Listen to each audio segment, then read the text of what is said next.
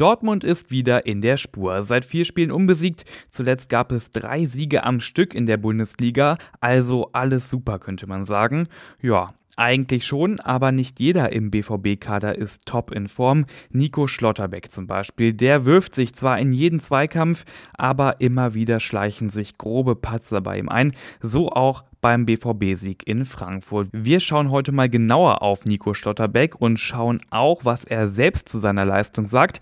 Am Mikro für euch Luca Benincasa. Schön, dass ihr dabei seid. Ja, dann schauen wir doch mal auf den 20 Millionen Euro Neuzugang Nico Schlotterbeck. Wir erinnern uns gegen Frankfurt. Da hat er kurz vor Schluss spektakulär auf der Linie einen Schuss von Mario Götze geblockt und so den Ausgleich verhindert. Aber trotzdem, gerade schon angesprochen, Schlotterbeck, der wirkt nicht sattelfest, hat seit einigen Wochen immer mal wieder grobe Patzer in seinem Spiel. So zum Beispiel auch beim Gegentreffer, jetzt am Wochenende gegen Frankfurt, als Schlotterbeck nicht rechtzeitig aus der Abwehrkette herausrückte, um den Ball vorher abzufangen.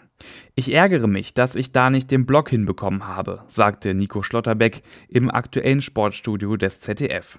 Ja, aber das war nicht sein einziger Blackout in dem Spiel. Es gab nämlich noch einen. Minute 42. Schlotterbeck vertändelt den Ball am eigenen 16er und daraus resultierte ja fast das Gegentor und die Szene, über die später noch so viel diskutiert wurde. Also, wir rekapitulieren nochmal. Adeyemi schubst Jasper Lindström im 16er und nur weil der VAR die falsche Kameraperspektive angeschaut hat, gab es keinen Elfmeter für Frankfurt. Also ganz viel Glück für Dortmund und für Nico Schlotterbeck, denn das Tor, so wäre es eins geworden, wäre ja auf seine Kappe gegangen. Er hat ja im Vorfeld den Ball vertändelt.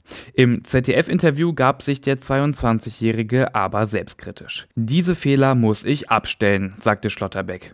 Aber wenn wir schon bei diesem nicht gegebenen Elfmeter sind, dann können wir auch noch ganz schnell darauf schauen, was Karim Adeyemi dazu gesagt hat. Er war es ja schließlich, der Jesper Lindström da geschubst hat.